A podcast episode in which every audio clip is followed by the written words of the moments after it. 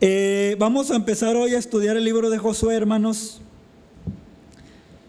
El libro de Josué, y abran su Biblia en Josué capítulo 1, versículo 1. Les voy a dar la introducción al libro de Josué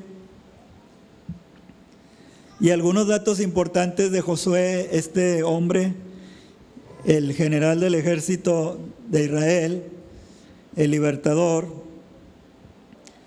Y vamos a ver el versículo 1 del capítulo 1 de Josué. ¿Ya lo tiene? Amén. Dice, aconteció después de la muerte de Moisés, siervo de Jehová, que Jehová habló a Josué, hijo de Nun, servidor de Moisés, diciendo, lean ustedes el versículo 2, hermanos, ¿qué le dijo el Señor? Mi siervo Moisés ha muerto.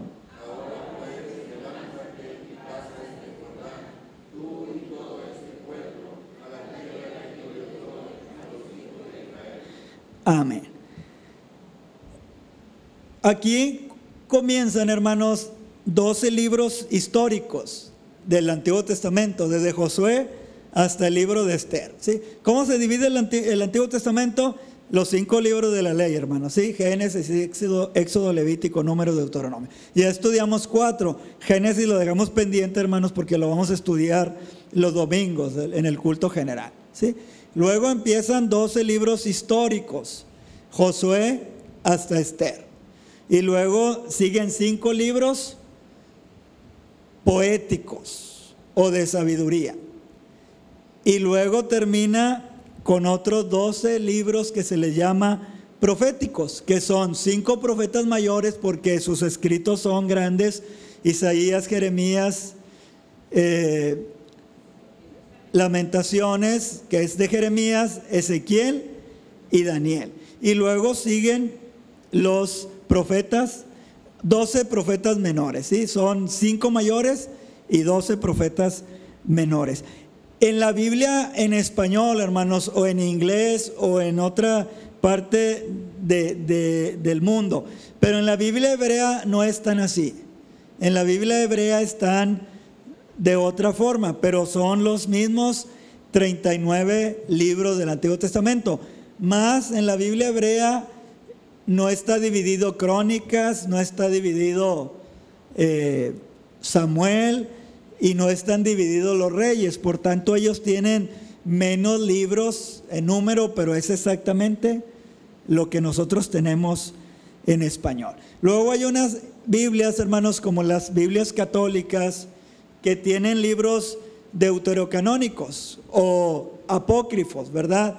Y tienen algunos, unos más que otras, ¿verdad? Que los macabeos, que sabiduría, que Judith, que etcétera. Esos libros, hermanos, no se les llama inspirados, pero sí son libros históricos donde usted puede aprender sobre todo qué pasó entre Malaquías y Mateo. Porque en ese tiempo hubo 400 años, hermanos, que Dios no levantó ningún profeta ni trajo nada de revelación. ¿sí? Entonces los puede leer, pero no son palabra inspirada. ¿sí? Y luego hay otros libros, hermanos, ¿verdad? Que se les llaman el Midrash y etcétera, etcétera, de otros pensadores judíos que tampoco no son libros inspirados. Pero los judíos los estudian. Por eso cuando le preguntaban algo a Cristo, oye, ¿qué opinas de esto? Y Jesús siempre les respondía esto. ¿Qué dice Moisés? ¿Qué dicen los profetas? ¿Qué dicen los salmos? los salmos, porque había otros libros, hermanos, pero Jesús nunca les dice, ¿qué dice el Midrash? No, porque eso no era palabra inspirada de Dios. ¿sí? Entonces, hoy vamos a empezar con los libros históricos. ¿sí? Vamos a ver la introducción al libro de Josué. Ya les dije que aquí comienzan los 12 libros históricos del Antiguo Testamento. ¿Cuáles son, hermanos? A ver si no lo sabemos. Es Josué, jueces, Ruth, primero y segundo de Samuel, primero y segundo de Reyes, primero y segundo de Crónicas, Edras, Nemías y Esther. Esos son los 12 libros que hablan de la historia de Israel. No están en orden cronológico tampoco, hermanos, ¿sí? porque el último libro es, en, la historia judía es segundo de crónicas, ¿sí? pero esos son. ¿Por qué Josué se llama Josué, hermanos? El título para los que apuntan. Porque obtuvo el título de este personaje, hermanos, que se llama Josué, sucesor de Moisés. Y Josué significa Jehová salva o el Señor es salvación. Su antiguo nombre, ¿se acuerdan de él? ¿Cómo se llamaba? Oseas, que significa solamente salvación. Pero Moisés le cambió el nombre y le puso Josué, Jehová salva. En hebreo, hermanos, para los que se creen judíos, porque termina su, su apellido en Z, es Yeshua o Yoshua. Es el mismo nombre de que Cristo, hermanos, ¿sí? Entonces, ahorita hay un movimiento, hermanos, muy fuerte, mesiánico, que dicen, si tú le dices a Jehová, Jehová, estás hablando de otro Dios, porque su nombre no es Jehová, porque su nombre es Yahvé. Tampoco es Yahvé, hermano. Porque es un tetragrama, cuatro letras. Al revés como nosotros. Nosotros escribimos de izquierda a derecha. Los judíos escriben de derecha a izquierda. Ahora, ¿por qué dice Jehová? Porque le incluyeron las letras de Adonai. Al tetragrama, al tetragrama, le incluyeron las letras del nombre Adonai. Por eso es Jehová, Jehová, Yahweh, el Señor, Adonai. Dicen los movimientos mesiánicos, si tú no le dices a Yahweh, Yahweh, Él no te oye. Yo no creo eso, hermanos. Yo creo que mi Biblia dice Jehová porque fue traducida al español. Y yo para entender necesito vocales porque mi, mi idioma, hermanos, ocupa vocales. Imagínense si mi nombre no llevara vocales, ¿cómo me llamaría yo? R, B, D. No, ¿verdad, hermanos? R, B, D, no. R, D, L, F. Hermano R, D, L, F. No, hermanos, mi, idioma lleva vocales, Rodolfo. ¿Sí? Luego dicen los mesiánicos, si tú le dices a Jesús, Jesús él no te entiende porque ese no es el nombre del Señor. Él se llamaba Yeshua, Hamashiach. Eh, pues es hebreo eso, hermanos. Ahora, si usted cree eso, bueno, cuando lea la Biblia, como mire, vamos a leer el versículo 1. ¿Ya está ahí? Usted tiene que leer así. Aconteció después de la muerte de Moche, porque ese es en hebreo, ¿sí? Siervo de Yahweh, ¿verdad? Que Yahweh habló a Yeshua, hijo de Nun, servidor de Moche diciendo. Hermanos, pues no, ¿verdad? Porque vamos a entrar en un rollo acá que al último vamos a estar acá hablando hebreo ya y nadie nos va a entender. Dijo Pablo, yo sé hablar lenguas más que ustedes, pero en el culto cuando voy a Corinto prefiero hablarle cinco palabras en, en su lengua que diez mil palabras en otro idioma porque no me van a entender nada. Entonces esos rollos, hermanos, ya son como que teológicos. Y está bien, al que le guste estudiar la teología, está bien, pero es entendible perfectamente en español. Amén, hermanos. Entonces, ¿por qué este libro se llama Josué? Por Josué. Sí, que significa Jehová salva o el Señor salva. Y es el mismo nombre que nuestro Señor Jesucristo en el Nuevo Testamento, hermanos. ¿sí? Jesús, Yeshua, Jehová salva. ¿Quién fue el autor del libro de Josué? Pues el mismo Josué. Pero los datos finales, hermanos, de su muerte, donde lo enterraron, probablemente fueron escritos por Elías, hermanos, el sumo sacerdote, o por su hijo Finés. Pero se cree, la, la, tradición judía acepta a Josué como el escritor del libro. ¿Por qué le hablo de todo esto, hermanos? Porque es importante que usted sepa que este libro lo escribió un hombre que existió, ¿sí? Que Dios lo inspiró y, escribió solamente lo que Dios quiso que escribiera. ¿Por qué? Porque mire, en este libro nos vamos a encontrar cuatro milagros, hermanos. Uno de ellos es cuando el día se hizo largo. Y los científicos y creyentes pues quieren que Josué explicara por qué y cómo. Pero no, ahí nomás dice que nunca hubo un día como ese día. Que el sol se paró y dicen los científicos, eso no puede ser.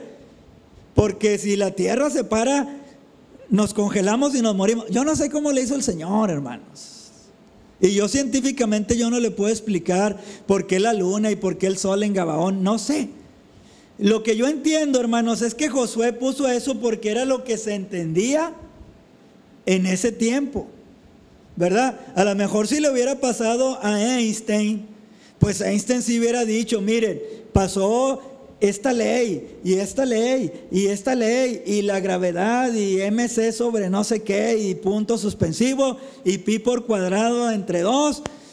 Pero no le pasó a e-, Einstein, hermanos, le pasó a Josué. Y Josué no era científico, Josué era soldado. Y él dijo, miren, yo nomás sé que el sol se paró y la luna.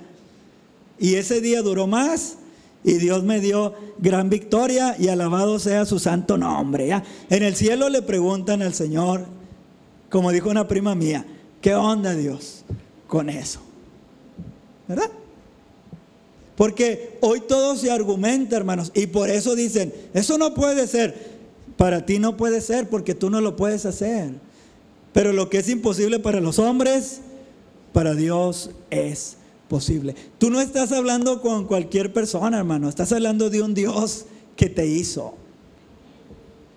Que antes de que salga la palabra de tus labios, Él ya la sabe. Que sabe cuántos cabellos tienes en tu cabeza. Amén. Ese es el Dios que adoramos, hermanos, ¿sí? La fecha en la que fue escrito este libro, hermanos, aproximadamente fue entre los años 1405 antes de Cristo al 1385. No hay una fecha exacta, pero más o menos fue en esa época, 1400 años antes de Cristo o 1385. El contexto histórico, hermanos, sí, o sea, ¿qué estaba pasando? Bueno, el pueblo de Israel ya estaba a la orilla del Jordán, hermanos, en la tierra de Moab, listos para entrar a la tierra prometida. Sí, ya estaban ahí, iban a poseer la tierra que Dios les había prometido. Lean el versículo número 2, por favor. Josué 1, 2, que dice, mi siervo Moisés.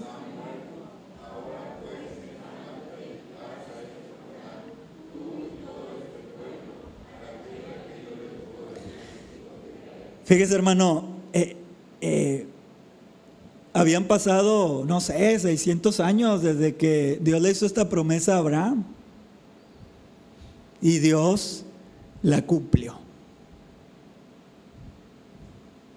¿Qué nos enseña eso, hermanos? Que nosotros tenemos que tener paciencia, porque a veces nosotros queremos que Dios haga rápido lo que nosotros creemos que Él nos ha prometido. Y sí hay cosas que Él nos ha prometido inmediatas, hermanos, pero hay otras que no, que hay que tener paciencia. ¿Dicen amén? Bueno, dicen los teólogos, hermanos, como John MacArthur, que Josué tenía alrededor de 90 años, otros dicen que tenía 80. ¿Sí? Y el libro de Josué, hermanos, trata una historia de aproximadamente 30 años. O sea, eh, Josué se murió a los 110 años. ¿sí? Entonces, algunos creen que Josué tenía 80 años y otros creen que tenía 90 años. Fíjense, hermanos, 90 años. Y todavía quería servir al Señor. Servir al Señor.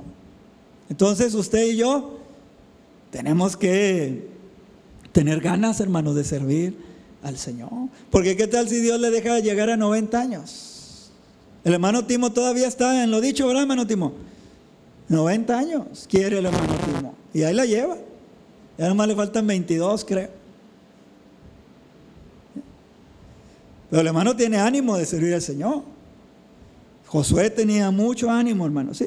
Ahora vamos a ver características distintivas, hermanos, de Josué. Vamos a ver por qué Dios lo escogió. Ahora, hermanos, esto aplica en todos aquellos que quieran ser líderes, porque estas características usted las va a encontrar en Moisés, en Josué, en Elías, en Isaías, en Cristo, en Pablo, en Timoteo. Estas características, si usted quiere servir al Señor, pues examine su vida. Y si no las tiene, procure llevarlas, porque si no, no se puede. Si no, no se puede. ¿Ya les dio frío, hermanos, acá? Para que le apaguen al, aire. ¿No? Bueno, no dice nada. ¿sí? Punto número uno, ¿sí? Características distintivas. Bueno, esta no importa. Nació en Egipto. Esa no importa. Usted nació en Monterrey o en Chihuahua, en Zacatecas o etcétera. Eso no importa. Segundo, fue adiestrado por Moisés. Esa sí importa. Usted necesita, si quiere ser un líder en la iglesia, ser adiestrado por un pastor, por un líder. Usted no puede liderear sin antes ser liderado. Usted no puede gobernar sin antes ser gobernado. Usted no puede pastorear sin antes ser pastoreado. Eso es algo ilógico que hoy la gente quiere. Mire, hermano, yo estoy en contra del movimiento de los cantantes cristianos porque ellos no pertenecen, la mayoría no pertenece a ninguna iglesia. Porque dicen que tienen un ministerio muy grande. Yo no creo que ninguno tenga el ministerio del apóstol Pablo. Y el apóstol Pablo tenía una iglesia, hermanos, la iglesia de Antioquía. Por muchos años él viajaba y regresaba ahí. Porque Pablo no siempre anduvo, hermanos, viajando. Al menos estuvo 15 años en una congregación. Antes de hacer su primer viaje misionero, regresó, estuvo otros años, volvió al segundo viaje misionero, regresó y fue al tercer viaje misionero y ya no regresó. Ya fue preso a Roma. Pero yo no creo, hermanos, que ningún artista cristiano, ningún predicador del Evangelio tenga un ministerio más grande que el del apóstol Pablo. Entonces, Josué fue adiestrado por Moisés fue enseñado, fue discipulado. Usted necesita aprender eso. ¿Cuántos años? Depende del carácter. ¿Sí? Yo fui enseñado 10 años en una iglesia antes de ser llamado al pastorado, de los 15 a los 25.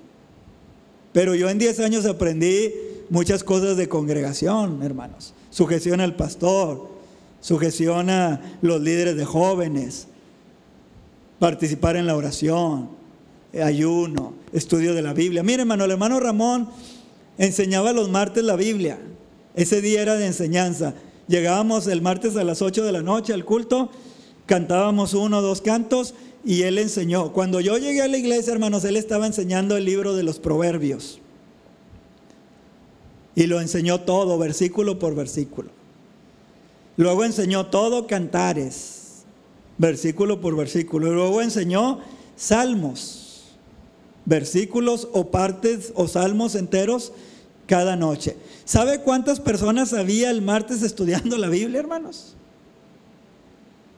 Máximo 10. De una iglesia de 200 personas. Pero todos querían ocupar el púlpito. Todos querían hablar. Eso no es posible. Yo le he dicho, si usted no es digno de estudiar la Biblia algunas horas por semana, usted no es digno, hermano, de pararse detrás de un púlpito porque ¿qué va a decir? ¿Qué va a decir, hermanos?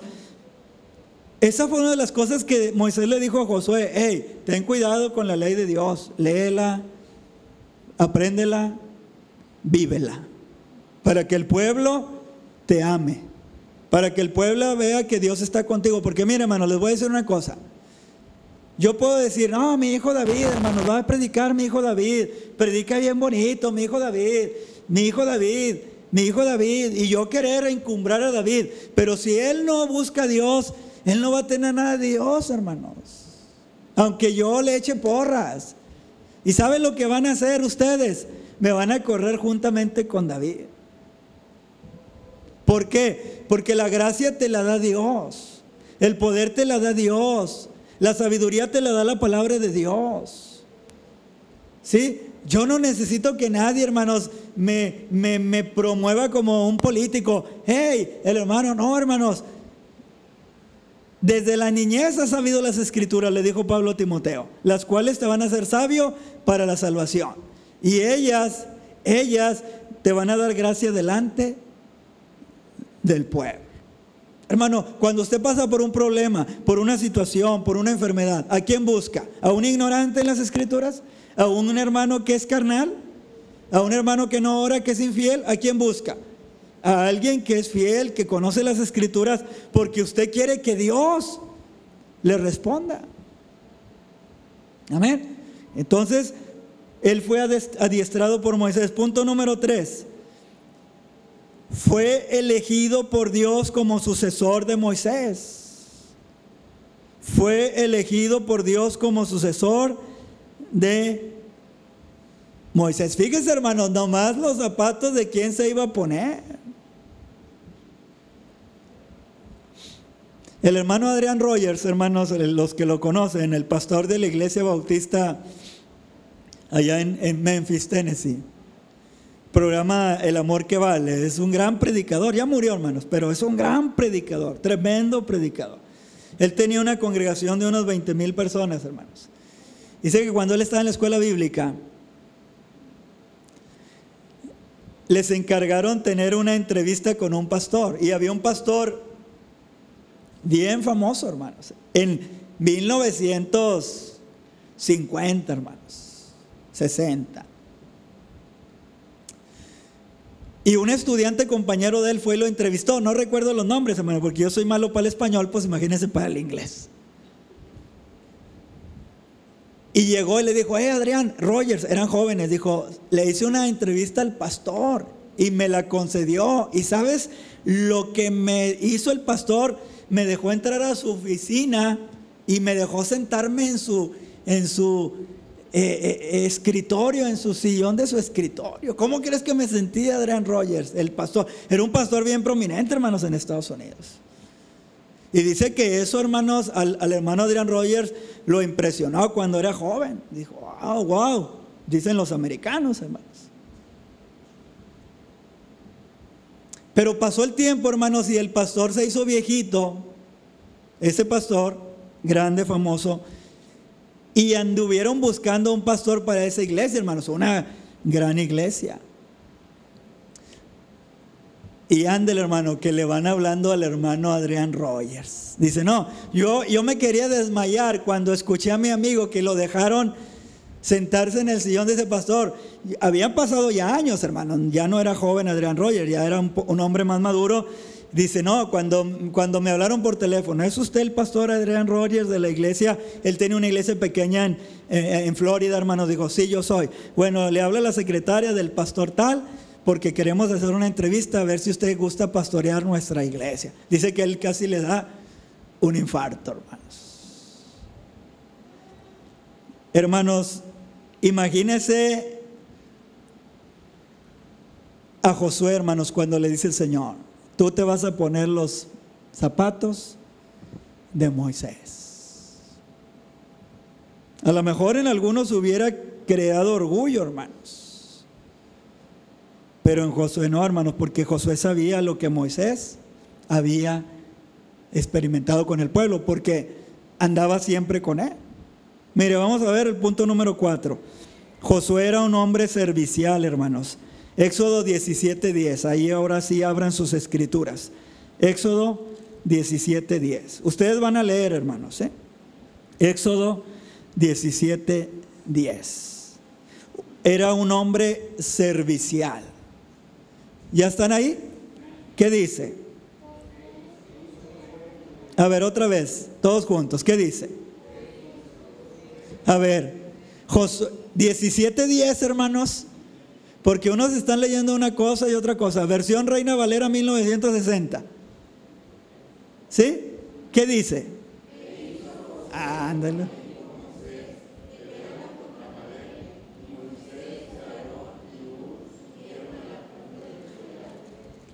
Y le dijo Moisés, hey, júntate varones y ve a pelear contra Malek. Josué toma varones y va a pelear. No le dice, no, ¿por qué? ¿Quién sabe? Espérame, déjame orar, voy a ayunar. No, él obedece. Porque era un hombre servicial, hermanos. Él, él amaba al pueblo, él quería ver al pueblo de Dios victorioso. Él no quería gloria propia, hermanos, él quería lo que Moisés quería, ver al pueblo bendecido. ¿Sí? Éxodo 24:13. Éxodo 24:13. ¿Qué dice? Bueno, lleguen primero ahí. Éxodo 24:13. ¿Qué dice?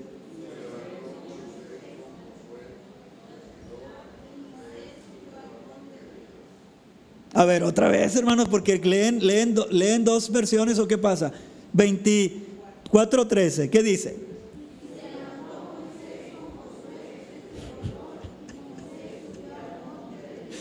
y se levantó, ¿verdad? Y dice su servidor, ¿verdad? Hermanos, ya necesitan ponerse lentes, no, no, no se hagan. Porque algunos yo los veo que, ¿dónde estoy?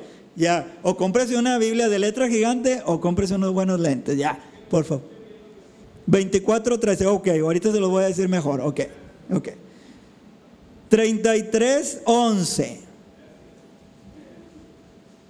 Bueno, se le valgo a Alex, porque Alex está ahí atrás. Pero están leyendo aquí adelante otros versículos. 33, 11. ¿Qué dice?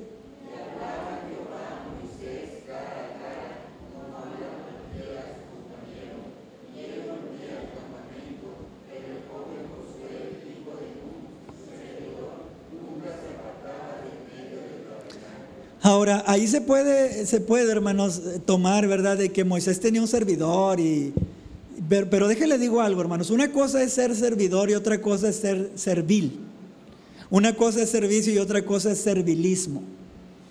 Servilismo, servilismo es cuando yo, hermanos, pretendo algo de alguien y ando atrás de él por obtener algo para mí.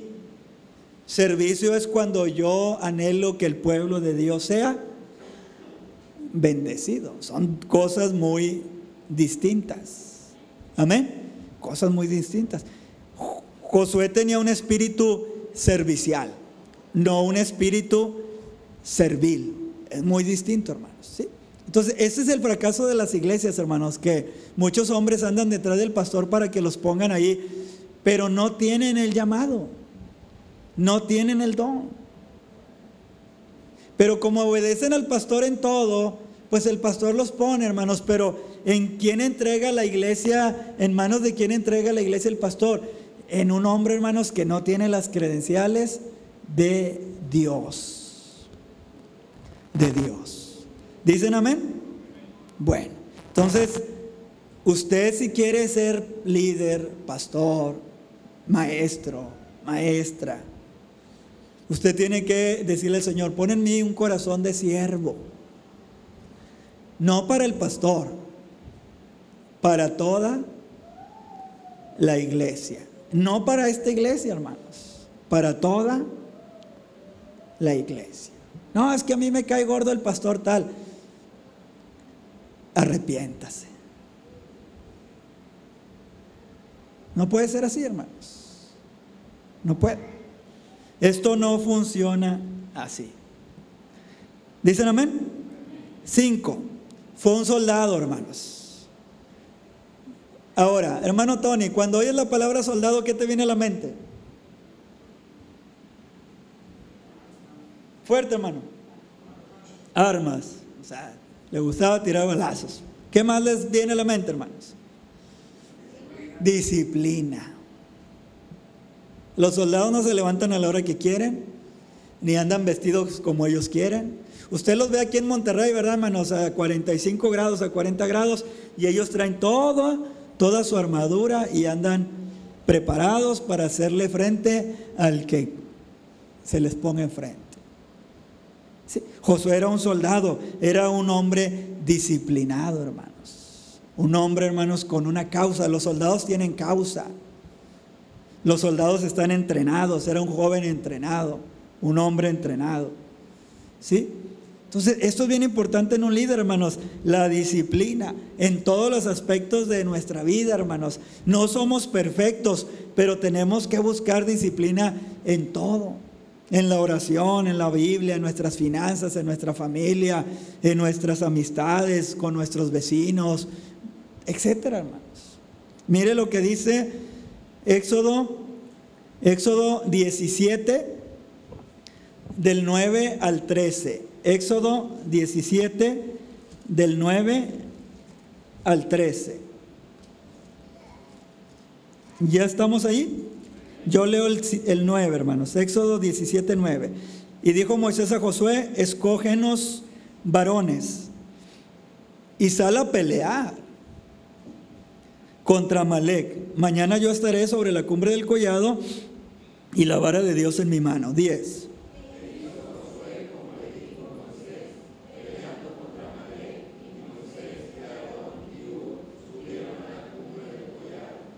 Y sucedía que cuando alzaba Moisés su mano, Israel prevalecía, mas cuando él bajaba su mano, prevalecía Malek. 12.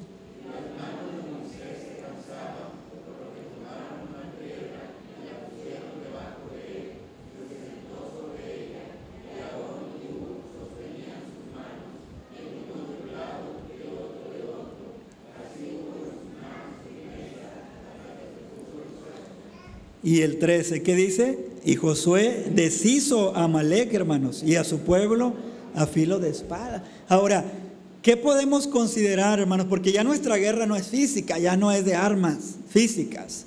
La Biblia habla de armas espirituales, ¿verdad? Segunda de los Corintios 11 dice que las armas de nuestra milicia no son carnales, pero son poderosas en Dios para la destrucción de fortalezas. Pablo también habla que nos pongamos la armadura de Dios en Efesios capítulo 6. Pablo también le dice a Timoteo que pelee la batalla de la fe. Entonces, ¿qué podemos considerar, hermanos, en la vida cristiana como una, una guerra? Pues la, misma vida cristiana, pero puede ser la oración. ¿Sí? Entonces, alguien que quiere liderar, hermanos, tiene que ser luchador, pelear no desanimarse. Orar, orar, orar, orar, orar por personas. Pedir, Señor, te pido por esta persona, no desmayar. A su tiempo Dios obrará el milagro, hermanos, o no lo hará, pero yo tengo que pelear. ¿Sí? ¿Por qué cree, hermano, que eh, en la Biblia hay dos listas de los valientes de David? Porque eran valientes. Y, hay proezas que hicieron esos tremendos hombres. Dice que uno mató a 300 soldados, hermanos, y hasta se le quedó entumida la mano y ya no podía abrirla y la espada se le quedó. Dice que pegada, pero no quiere decir que se le pegó, hermanos, sino que de tanta fuerza ya no podía abrir su mano.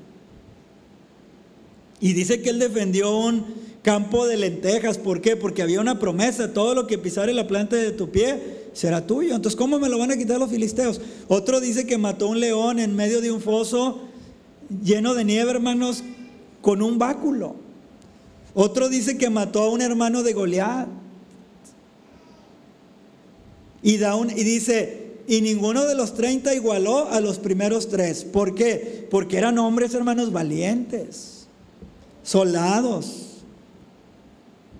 y en la iglesia necesitamos hermanos, hermanas, jóvenes, señoritas, valientes, que no se desanimen, que no se achicopalen, que no huyan, que no teman. Hermanos, es que hermano está en riesgo mi vida, a veces está en riesgo nuestra vida, hermanos.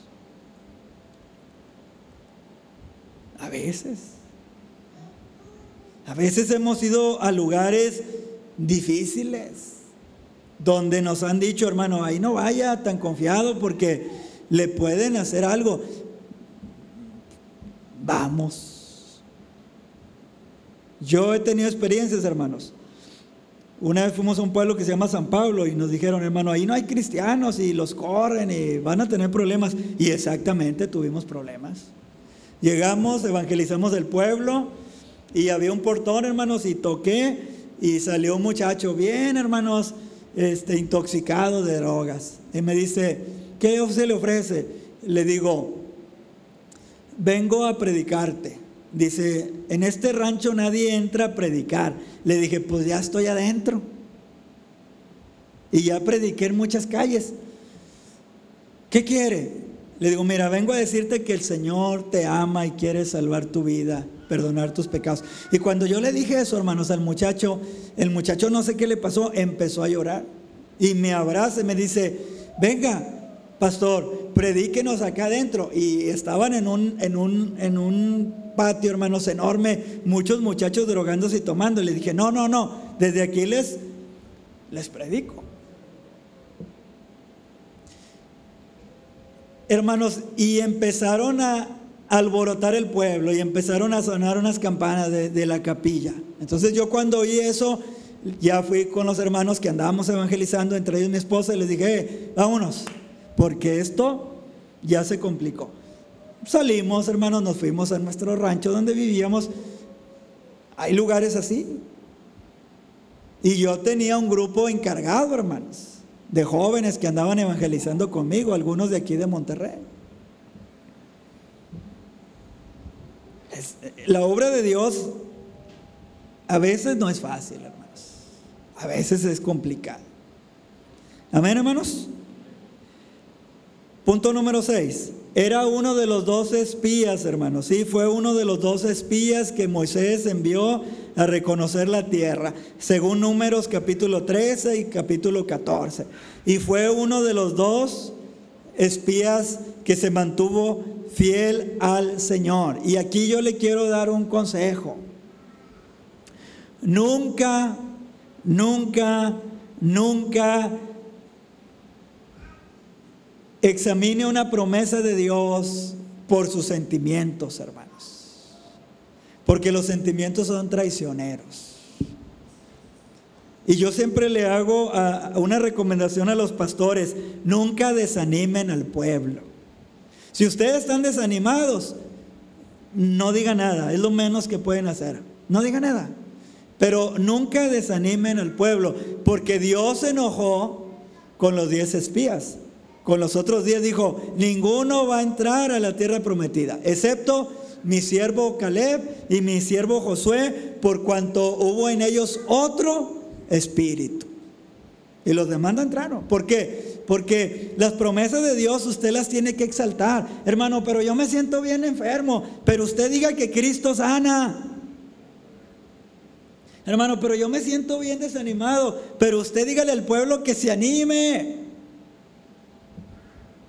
Usted no vaya en contra de Dios, usted no vaya ayudándole al diablo, porque el diablo, hermanos, nos quiere detener. ¿Dicen amén, hermanos? Fue clara la palabra, excepto mi siervo Caleb y Josué, por cuanto hubo en ellos otro espíritu. ¿Espíritu de qué? De Dios. ¿Espíritu de qué? De victoria. ¿Espíritu de qué? De fe. Mire, hermano, lo que dijeron Josué y Caleb. Los diez espías dijeron, no, sí, la tierra está bien bonita, miren las uvas que trajimos, miren las granadas, miren los higos, pero hay unas murallas enormes. Oigan, y ahí viven los hijos de Anac. Los hijos de Anac eran cuatro hermanos gigantes. Pero mire lo que dice Caleb, ¡Ey, no! Los comeremos como mantequilla. Dios está con nosotros. Y, ya, habían alborotado al pueblo, hermanos, y querían apedrear a Josué, a Caleb, a Moisés y a Aarón. Por eso Dios se enojó, dijo, no van a entrar, por cuanto fueron rebeldes. Nunca usted ponga las promesas de Dios de acuerdo a sus sentimientos, no, hermano. Las promesas de Dios son promesas de Dios y Él las va a cumplir porque Él es Dios. A Dios no le da depresión, ni tristeza, ni desánimo, ni cansancio. Él es fiel, hermanos, y poderoso. ¿Sí? Por lo tanto, yo no puedo desanimar al pueblo. Ahora, yo les puedo decir como dijo Gedeón, ¿verdad? El que tenga miedo, regrésese. Eso es válido. El que tenga miedo, regrésese. Pero Josué, eh, Gedeón no le dijo, eh, regrésense todos. No. Los que sean miedosos, regresense. Pero nosotros vamos a pelear, ¿verdad? Y Dios le dio gran victoria a Gedeón. Punto número 7, hermano. Solamente falta uno. Él fue ungido con el Espíritu Santo. Josué, ungido con el Espíritu Santo. Números 27, 18. Abra su Biblia allí. Números 27, 18.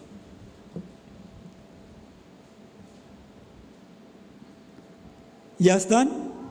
27, 18. ¿Qué dice?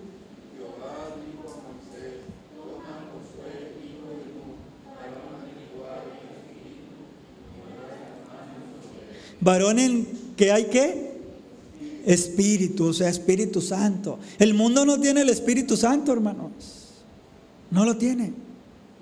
Por eso el mundo no nos entiende. De hecho, hay predicadores hoy que no tienen el Espíritu Santo, hermanos. Por eso no, no, no vamos compaginados, porque ellos no entienden lo que es el mover del Espíritu. Y aquí no vamos a hablar de lenguas ni esas cosas, pero cuando tú tienes el Espíritu Santo, el Espíritu Santo te guía, te habla, te controla, te exhorta. Él es real, hermanos. Él es real. Él no es, como dicen los testigos de Jehová, Él no es una simple fuerza. No, hermanos, Él es una persona. ¿Sí?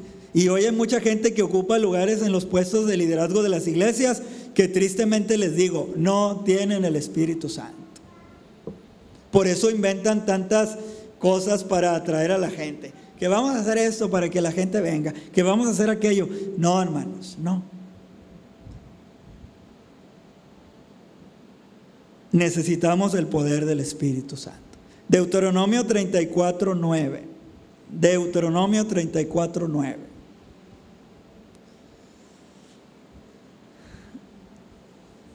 Amén.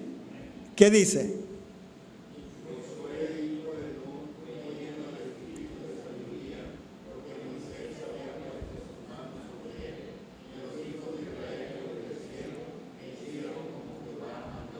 Josué fue lleno del espíritu de sabiduría, de sabiduría que divina.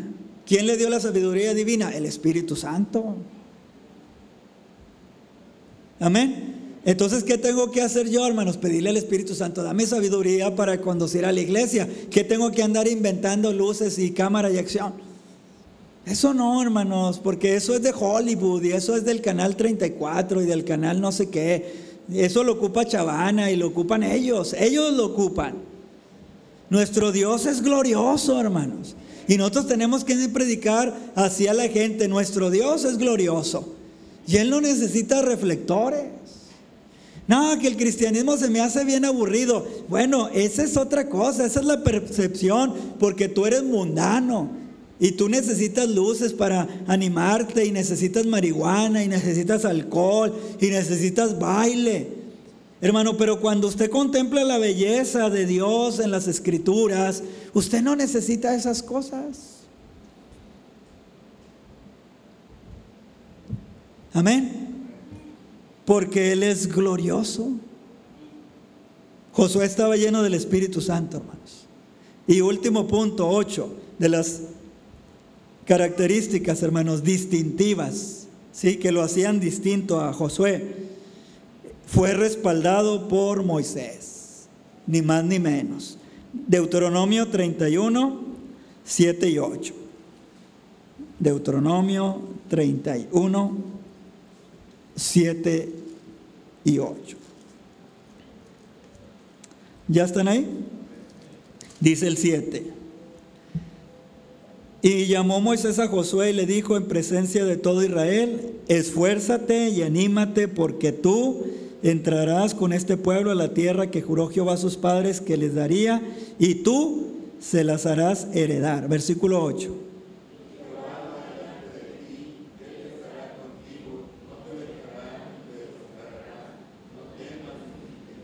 Amén. Qué preciosas promesas, ¿verdad, hermanos? Qué preciosas palabras le dice Moisés a Josué. No temas, no te intimides. Dios va a ir contigo. Ahora, les pregunto, hermanos, para ir terminando. ¿Conocía Moisés al Señor? ¿Sí lo conocía? ¿Verdad que si alguien lo conocía era él? Ahora, le pregunto a usted, ¿conoce usted al Señor? ¿Conoce usted a su Señor? ¿Y qué opinión y qué palabra usted le da a otra persona de su Señor? Porque Moisés le dice, hey, anímate, esfuérzate, el Señor va a ir contigo, Él es fiel, Él es poderoso, Él es grande. Hermanos, pero ¿han leído la historia de los discípulos de Maús? ellos iban tristes y iban platicando, hermanos, en el camino y Jesús camina con ellos y les dice algo, hermanos, les dice algo que nos tiene que poner a pensar a nosotros. Les dice, ¿qué pláticas son estas que escucho entre ustedes? Porque iban platicando pura cosa negativa. Y le dicen a ellos, oye, eres el único que no, no entiendes lo que ha pasado. Jesús Nazareno, varón, que fue ungido por Dios, murió, dijo que iba a resucitar, ya pasaron tres días. Y no es cierto, aunque nuestras mujeres dicen que lo vieron. Y él iba ahí, hermanos. Siguen caminando, ¿verdad? Llegan a la casa y le dicen, hey, no te vayas, quédate con nosotros porque el día está declinando. Y dice la Biblia, hermanos, que se sientan, ¿verdad? Y ellos parten el pan. ¿Y sabe por qué se dieron cuenta que era el Señor, hermanos? Porque cuando Él tomó el pan y bendijo al Señor, la túnica le bajó, hermanos. Entonces ellos vieron sus heridas y dijeron, es el Señor. Y todo cambió. Hermano, si usted en verdad conoce a Dios, usted va a dar un testimonio bueno de Dios. Moisés lo conocía, le dijo Josué, Él va a estar contigo. Y sabes, Él no te va a dejar y Él no te va a desamparar. ¿Y sabes por qué te lo digo? Porque Él no me dejó a mí, ni me desamparó a mí. ¿Dicen amén, hermanos? Y por último, hermanos, en la introducción al libro de Josué, en este libro podemos observar cuatro grandes milagros. Primero, las aguas del Jordán son divididas en el capítulo 3. La caída de los muros de Jericó, hermanos, en el capítulo 6. La caída de granizo gigante creo que en el capítulo 10, y el día largo, hermano, sí, en el cual Dios hizo que eso sucediera, Rodolfito. No sé cómo le hizo. Ahí ve un video de YouTube para que te expliquen cómo le hizo el Señor. Porque a veces nosotros leemos la Biblia y decimos, será. No, no. Fue. Es. Ese es nuestro Dios, hermanos. Ese es nuestro Dios. Es el Dios de Josué. Sí, Yoshua, Jehová, salva. Nosotros tenemos un Josué, hermanos, que es Cristo. El próximo jueves le voy a enseñar Josué un tipo de Cristo, porque Josué fue un tipo de la persona de nuestro Señor Jesucristo. Pónganse de pie. Hemos terminado la prédica. Vamos a, entonar una alabanza. Pásenle músicos para adorar a ese Dios salvador. Ese Dios salvador.